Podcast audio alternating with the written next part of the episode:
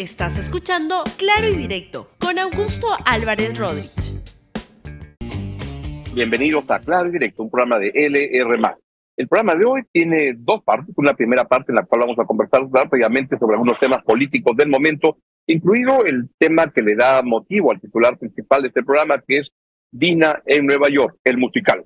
Todo lo que está pasando ahí con la presidenta Boluarte. Y luego vamos a conversar en la parte final del programa con ah, el representante de la Cámara Peruana del Libro, el señor Pedro Villa, con respecto a una iniciativa legislativa que es muy importante para promover el libro en el Perú y que de lo contrario, cuya aplicación pues simplemente podría arruinar las posibilidades de seguir creciendo en la ruta de tener más lectores en el país.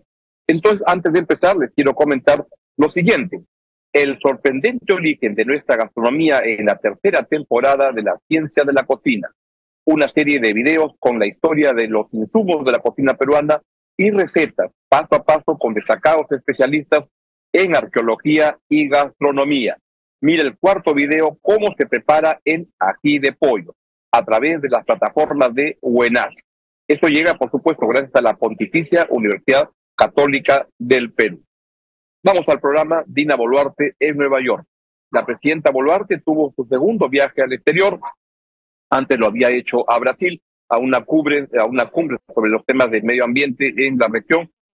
Y ahora lo ha hecho a Nueva York para asistir a la Asamblea General de las Naciones Unidas partió el día domingo y va a estar hasta el día miércoles en Nueva York. Ha tenido ya participación en algunos foros, pero la presentación importante debe ocurrir el día de hoy cuando dé su discurso ante la Asamblea General de Naciones Unidas, que es el motivo principal de esta, de esta cita.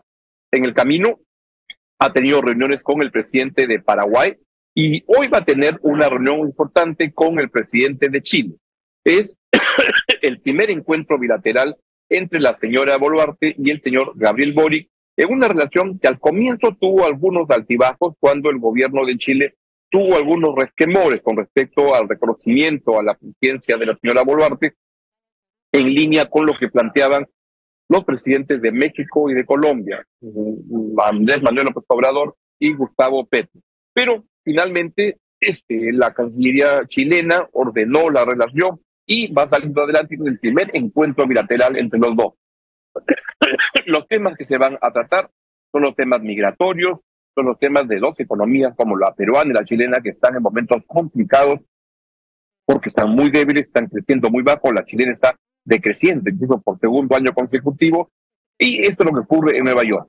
Pero ayer se presentó un incidente lamentable desde mi punto de vista cuando la señora Boluarte este, se corrió de la periodista de Canal N, Angélica Valdés, para darle unas declaraciones y luego dijo que estaban siendo agresivas con ella. La verdad, algo sin sentido, pero prefiero que lo vea y luego escuche mi comentario. Adelante, Angélica. sacar a las Fuerzas Armadas a las calles. Muchas gracias, señora de Canal N. Estamos. Este Yo le agradezco, le agradezco su predisposición. ¿Por dónde estamos acá? Ya estamos. Presidenta, ha tenido algunas críticas esta decisión de sacar a las Fuerzas Armadas a las calles. Estamos en un evento internacional, le voy a agradecer que los temas de Perú los vamos a tratar en Perú. Ya salió... ha hecho ese anuncio aquí, aquí en Estados Unidos, por eso le pregunto por ese anuncio que ha hecho. ¿Está usted un poco agresiva con su pregunta, señora? Para nada.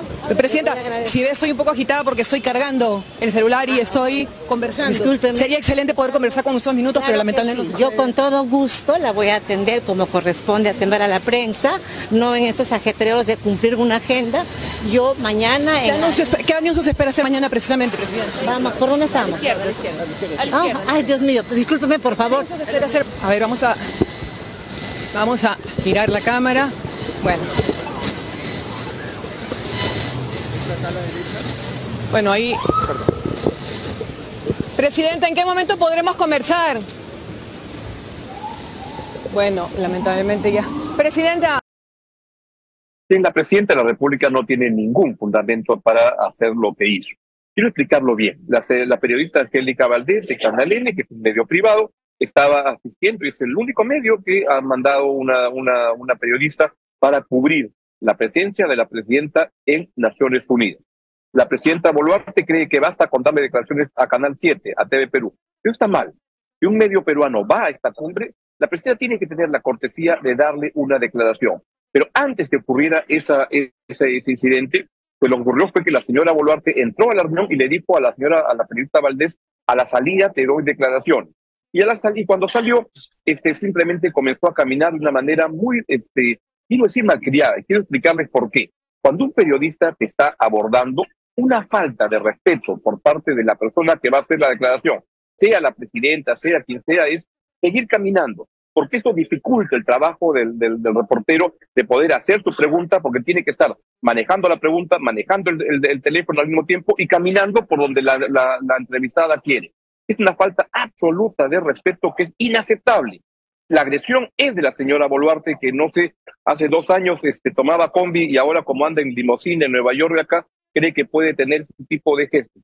Y la señora Valdés estaba preguntando simplemente una, una interrogante básica que se hace mucha gente y es las críticas a que normalmente surgen, entre las cuales la autoridad debe dar una respuesta por la decisión de declarar en emergencia algunos distritos del país.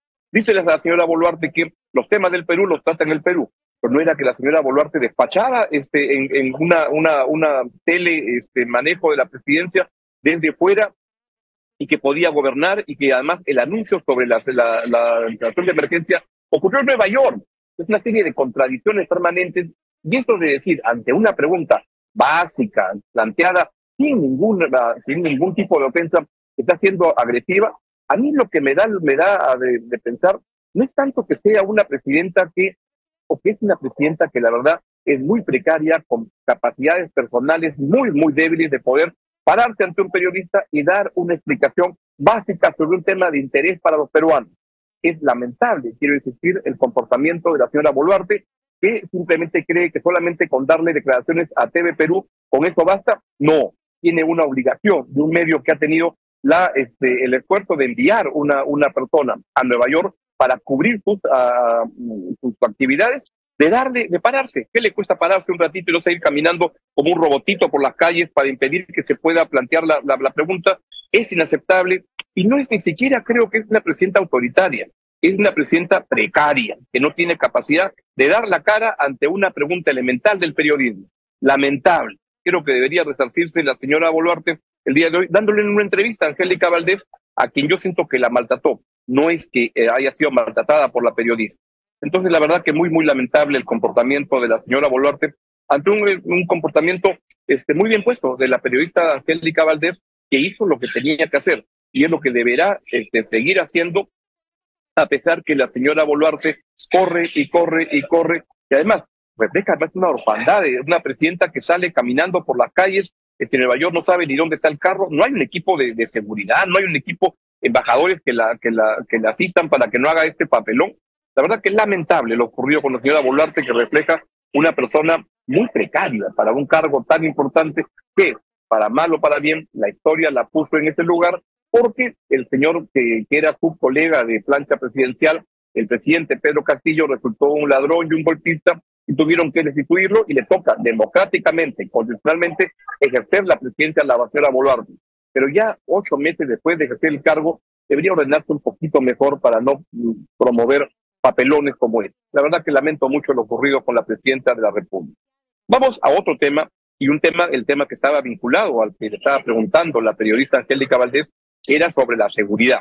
Y la seguridad sigue siendo un gran problema y estas mm, decisiones que tiene el gobierno de declarar en emergencia distritos del país como, uh, como San Juan del Urigancho, donde el día viernes hubo un, uh, un, atentado, una una, una, este, un ataque de, que es parte de los, los cupos que se cobran. A esta discoteca le cobraban cupos, no quiso pagar y le pusieron una bomba. Y entonces eso está ocurriendo que el alcalde de la, del distrito ha pedido que el señor Jesús Maldonado se declare en emergencia el distrito y el gobierno lo ha hecho. Yo tengo mis dudas que esto sea una, una, una, una buena idea, porque el tema no es poner fuerzas armadas en las calles. Lo que está ocurriendo además es que naturalmente más alcaldes están pidiendo lo mismo, que les declaren en emergencia el distrito. Entonces vamos a estar en emergencia todo el país cuando lo que se debería hacer es organizar bien a la policía para combatir la inseguridad. Tema en el cual, lamento decirlo, todavía no se ven señales claras. Y alguien que salió a hacer un comentario que me parece este, curioso pero pertinente sobre los planes de seguridad del gobierno es el exministro Rubén Vargas, que lo que dijo es que acá no hay plan Boluarte, acá hay plan para huevear. Escúchelo usted mismo. La policía tiene muchísima experiencia, pero necesita, por supuesto, un liderazgo, necesita una estrategia, necesita una decisión del gobierno de querer enfrentarlo. No, no hay. ¿Dónde está ese plan Boluarte? No, no hay plan Boluarte. ¿Usted cree que hay plan Boluarte? eso es precisamente lo que necesitamos. O sea, no necesitamos un plan Boluarte, necesitamos una decisión política de liderar este proceso. Karina, el gobierno y especialmente el señor Otárola están desarrollando de manera muy exitosa, pero el plan huevearte. Nos están hueveando, mientras tanto los extorsionadores están asesinando, están poniendo granadas en locales públicos. ¿Hasta cuándo vamos a tolerar a un gobierno sin rumbo? Así es, el primer Otárola dijo que acá no iba a haber plan Bukele, iba a haber plan Boluarte, pero el plan pues tiene que aplicarse y, y sentirse que hay una, una, un plan del gobierno, lo cual hasta ahora lamentablemente todavía no se está observando mientras la inseguridad sigue creciendo y se va a volver un grave problema ciudadano. En línea con lo que les he venido modestamente planteando en este programa, que contra todos los activistas para traerse abajo la presidencia de Boluarte, que ponen todas las baterías y ponen todo en, la mira en los temas políticos, la adelante electoral, como yo les he venido planteando acá, la agenda ciudadana va cambiando y ya cambió hace tiempo por los temas políticos de adelante electoral, por los temas de la inseguridad ciudadana que va creciendo y creciendo, ante lo cual no se siente una respuesta. Y luego es el tema económico. La economía está cada vez más fría y eso se siente en los hogares. Y en este contexto, el ministro de Economía, el señor Alex Contreras, apareció ayer temprano a las 8 de la mañana y dio un discurso en el cual dijo que las cosas van bien. Escúchelo, por favor. Si queremos hacer un resumen, ¿qué ha pasado? En julio, una caída mayor a lo esperado por una contracción principalmente de la manufactura y un menor crecimiento de los servicios. Pero hacia adelante, ¿qué vemos? Estamos en el nivel de confianza más alto de los últimos cuatro años. Hay anuncios de inversión, se está materializando inversión, se está ratificando nuevos proyectos. Y estos meses, septiembre, octubre, noviembre, eh, son muy importantes porque son los meses en donde las empresas definen cuánto se va a invertir el próximo año. Y para el 2024 las expectativas son positivas. Ustedes han visto la encuesta de apoyo. El Perú es el destino más atractivo de inversión para el 2024 y eso es lo que podemos ver en las cifras. Hay riesgos, pero estos riesgos ya están siendo incorporados en las expectativas, en las proyecciones y finalmente el, contexto político, social, eh, depende de todos los poderes. Quiero ser enfático, acá nadie ha estimado un escenario recesivo, lo que hubo fue una discrepancia sobre el uso de un término, que es básicamente una discusión estadística de especialistas. Sí, pues yo estoy de acuerdo con eso, como le planteé en este programa, discutir si hay recesión o no hay recesión, es absurdo. Lo que es evidente es que la economía peruana está en un momento muy frágil y que esto tiene un impacto en la calidad de vida de las personas. Y acá se pueden plantear muchos punches por aquí, muchos punches por acá.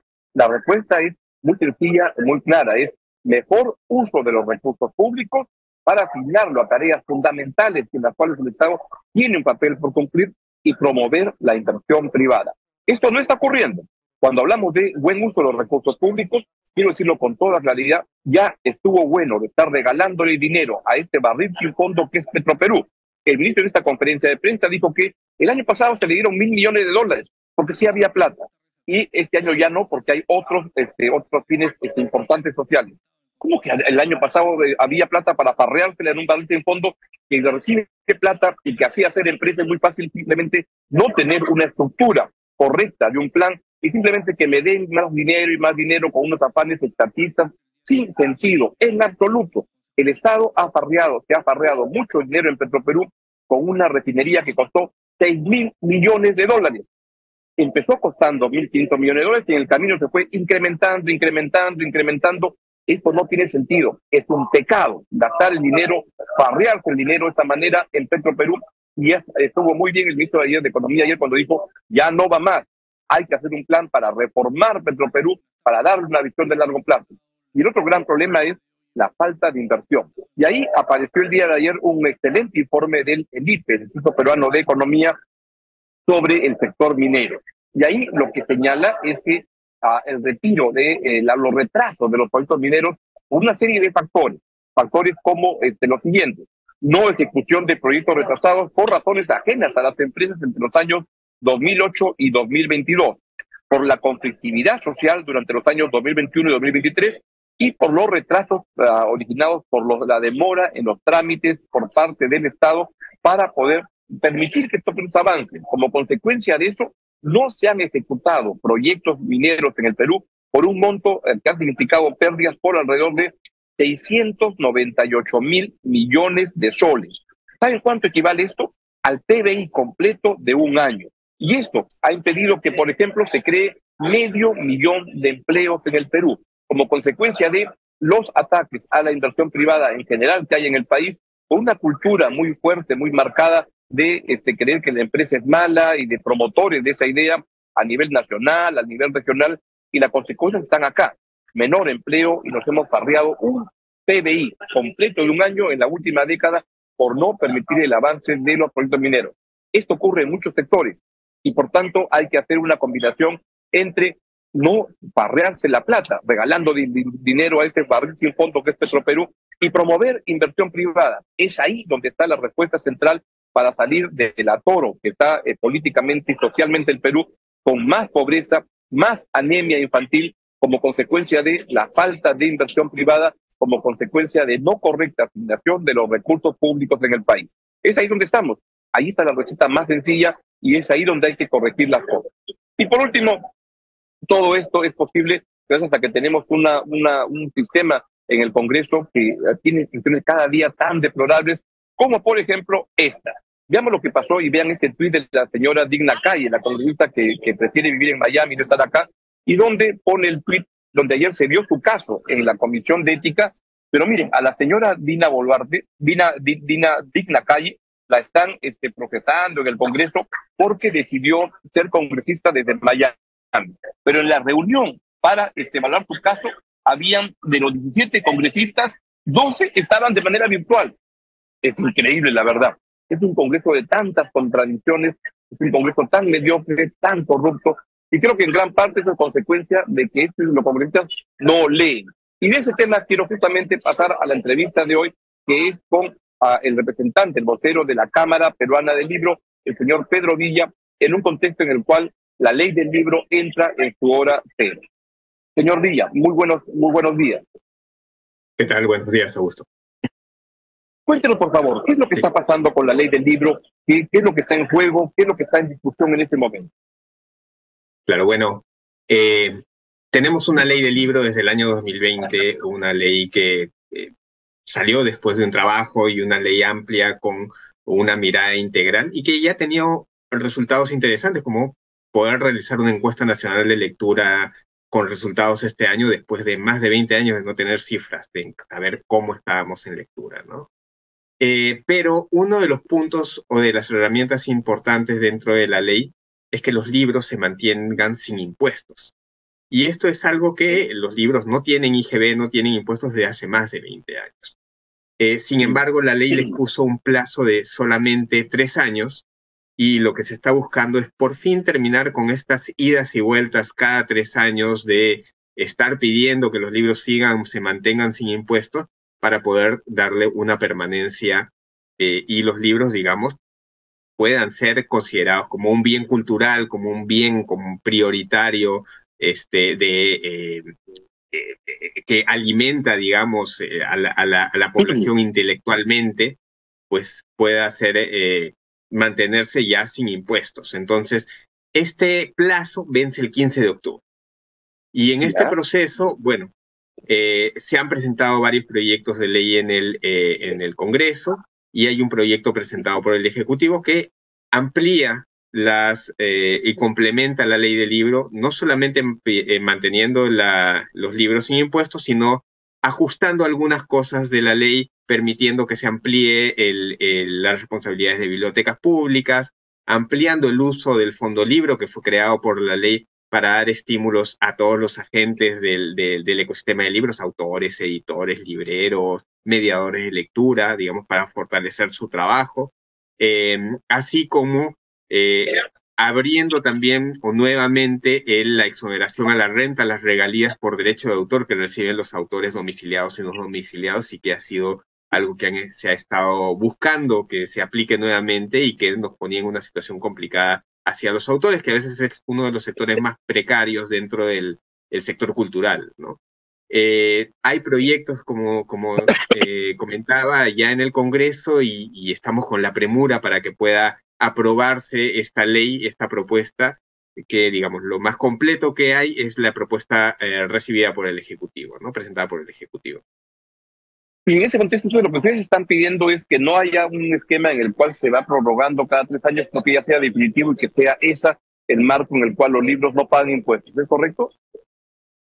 Sí, eso es, eso es un punto importante. Eh, mantener ya los libros sin impuestos, yo creo que eh, eh, no solamente es algo que ya tenemos más de 20 años, es el estándar internacional, es un bien, creemos, el libro de primera necesidad y va dentro del paquete de medidas para justamente hacer que el libro sea de acceso más masivo, que el, sector editorial, que está en crecimiento comparado con otras eh, eh, industrias editoriales de la región, o sea, todavía estamos, es un sector pequeño, eh, siga creciendo, siga produciéndose. Por ejemplo, los últimos años, a raíz de la ley, a raíz de los beneficios tributarios, los estímulos económicos, por ejemplo, se han empezado a publicar muchos libros en lenguas originarias y en distintas partes del país. Entonces creemos que es, es importante ya no estar nuevamente cada tres años en, en estas cuestiones que en realidad quitan tiempo a enfocarnos en cosas mucho más importantes que es a partir de la promoción del libro, a partir de las bibliotecas públicas, a partir de esto, que se puede incrementar la lectura, porque finalmente el, el acceso al libro, a la lectura, es algo tan importante y que puede tener consecuencias positivas en muchísimos ámbitos. Ahora que hablabas de, por ejemplo, el asunto de la violencia, es un caso paradigmático el de Medellín, como a partir de bibliotecas públicas se redujo la violencia a, un nivel muy bajo y se logró pacificar un, un, espacio, una ciudad que era muy violenta. Entonces, la inversión en cultura, la inversión en eh, en, estos temas como las bibliotecas públicas como un espacio de acceso a, la ciudadanía, a los libros, a la información, y mantener, digamos, estas políticas a largo plazo, porque estos cambios necesitan políticas y medidas a largo plazo. En este caso, eh, mantener los libros sin impuestos, eh, mantener el, reintegro tributario del IGB, que es, digamos, que tampoco se cargue el, en el costo del libro el impuesto de los procesos de producción, eh, ampliar los, el uso de los estímulos económicos de cultura eh, que, que se tienen del Fondo Libre, ampliar el Fondo Libre a los estímulos económicos de cultura, ampliar la exoneración hacia los autores eh, por las regalías por derechos de autor, el impuesto y la, la, exoneración a las rentas por regalías de derecho de autor, eh, y son justamente estas cosas que están y que son necesarias para poder tener esta mirada a largo plazo y poder continuar eh, avanzando decididamente, ¿no? A convertirnos en una sociedad lectora.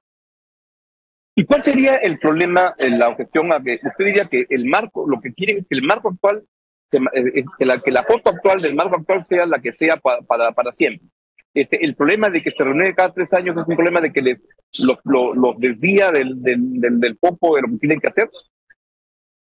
Eh, es, crea, empezando que crea una situación precaria y de eh, la predictibilidad de una industria en crecimiento y un sector tan pequeño en realidad como es el sector editorial, eh, se mueve muchísimo cuando llegan estos plazos de tres años. No, es un sector productivo cualquiera, es un sector vinculado con la cultura, con cambios sociales y de educación. Entonces, lo que se busca es ya que el libro se mantenga de manera permanente sin impuestos, que no estemos cada El marco actual sea el que ya sea para, para siempre. Y, muy Exactamente, bien. se puede... Sí, sí no, siga, siga. Que se puede, le pregunto entonces, por, eh, por qué el libro merece un trato especial frente a, no sé, el cemento para construir mi casa, frente a, los remedios, etcétera. El, bueno, el libro es un bien cultural, es, eh, es un bien que creemos que es de primera necesidad, eh, es un, eh, un, vehículo para el crecimiento intelectual, para un cambio educativo y social muy importante. Muchas de las cosas o los problemas que tenemos como sociedad tienen una raíz justamente en esa falta de educación, de acceso a la lectura, a la cultura, y el libro es la materia prima principal para todo acceso a conocimiento e información en el país. Entonces, alimentarnos intelectualmente, necesitamos que el libro, como justamente un bien de primera necesidad, y que sirve además para que se garantice el ejercimiento de derechos ciudadanos como el acceso a la información, la participación ciudadana y el derecho a la lectura se mantenga sin impuestos. La, la, discusión principal no está en eliminar esta, esta situación, sino es que ya no sea que se da para por cada tres años, sino que ya sea permanente y eso permitirá inversiones más seguras, una perspectiva a largo plazo del sector. ¿Es correcto? ¿Es así? Es correcto, no solamente eh, la predictibilidad de, de, las inversiones del sector productivo editorial, eh, sino también el, impacto positivo a nivel cultural y social que creemos que el libro debe, tener, porque es una medida que no, solo, no está aislada del todo de medidas que se eh, están aplicando junto con la ley, ¿no? Pero esta medida va a hacer que al, a largo plazo se amplíe la producción de libros, se amplíe la posibilidad de autores, autoras a nivel nacional puedan publicar, que se llegue a más lectores, que las bibliotecas tengan más libros mucho más cercanos eh, a ellos, porque son de, gente, de personas que están escribiendo en cada lugar. Entonces, lo que queremos es crecer a nivel eh, cultural, a nivel literario, a nivel intelectual, a nivel educativo, y para eso el libro es fundamental. Sin duda. Y la última pregunta es, ¿ya han conversado con, con miembros del gobierno, del Congreso? ¿Cómo va la, la conversación que han tenido? ¿Cuál ha sido la recepción a estas ideas que han habido? Ha habido buena recepción. Hay un proyecto del Ejecutivo que eh, recoge, eh, digamos, estas, eh, estas necesidades y que se ha presentado ya en el Congreso. Al, digamos, es la mirada más amplia. En el Congreso también hay algunos otros proyectos que están pendientes de discusión. Eh, creemos que es importante resaltar que es necesario que se mantengan, digamos, que, que, se mantengan estas propuestas que ya se han presentado, que están básicamente en estos puntos, ¿no? mantener los libros sin impuestos, no tener un plazo de tres años, que el alcance de, la exoneración, como ya ha venido siendo, eh, sea amplia, no solamente a los libros en papel, sino libros digitales, audiolibros, ya uno tiene el concepto del libro va más allá del soporte, sino va al contenido. Lo que queremos es que más gente lea de, la forma que sea. Eh, que se mantenga la, la, la, posibilidad que es un ajuste a la ley, porque cuando se hizo la ley se destinó un fondo importante para abastecer bibliotecas públicas, pero también la idea era que este fondo fuera a incrementar las líneas de concursos de que se llaman estímulos económicos que tiene el Ministerio de Cultura para promotores de lectura, para iniciativas de promoción de lectura, para editoriales. Hay muchas editoriales independientes que han empezado a producir mucho más, pero esto se puede ampliar a la promoción internacional de autores, autores peruanos, a la investigación, que es muy importante, como fondos que tiene Chile, fondos que tiene México, que tienen una amplitud mucho más grande y bueno, presupuesto mucho más amplio, pero con lo que tenemos que pues se pueda destinar a esto, que era el espíritu de la ley, va a ser también importante. Entiendo. Pedro Villa, muchísimas gracias, representante de la Cámara de, eh, Peruana del Libro. Ojalá que este, que este pedido que hace, que parece muy justificado, se concrete. Le deseo un buen día y estaremos atentos a, la, a las decisiones que se tomen en las instancias pertinentes. Muchas gracias por su presencia en el programa. Muchas gracias. Y de esta manera llegamos al final del programa y solo me queda comentarles que el sorprendente origen de nuestra gastronomía va en la tercera temporada de La Ciencia de la Cocina, una serie de videos con la historia de los consumos de la cocina peruana y recetas paso a paso con destacados especialistas en arqueología y gastronomía. Mire el cuarto video, cómo se prepara el ají de pollo a través de las plataformas de Buenas, gracias a la Pontificia Universidad Católica del Perú. Muy buenos días, se quedan con la excelente programación de LR+, y con este programa hasta mañana a la misma hora. Chau, chau. Gracias por escuchar Claro y Directo con Augusto Álvarez Rodríguez. Suscríbete para que disfrutes más contenidos.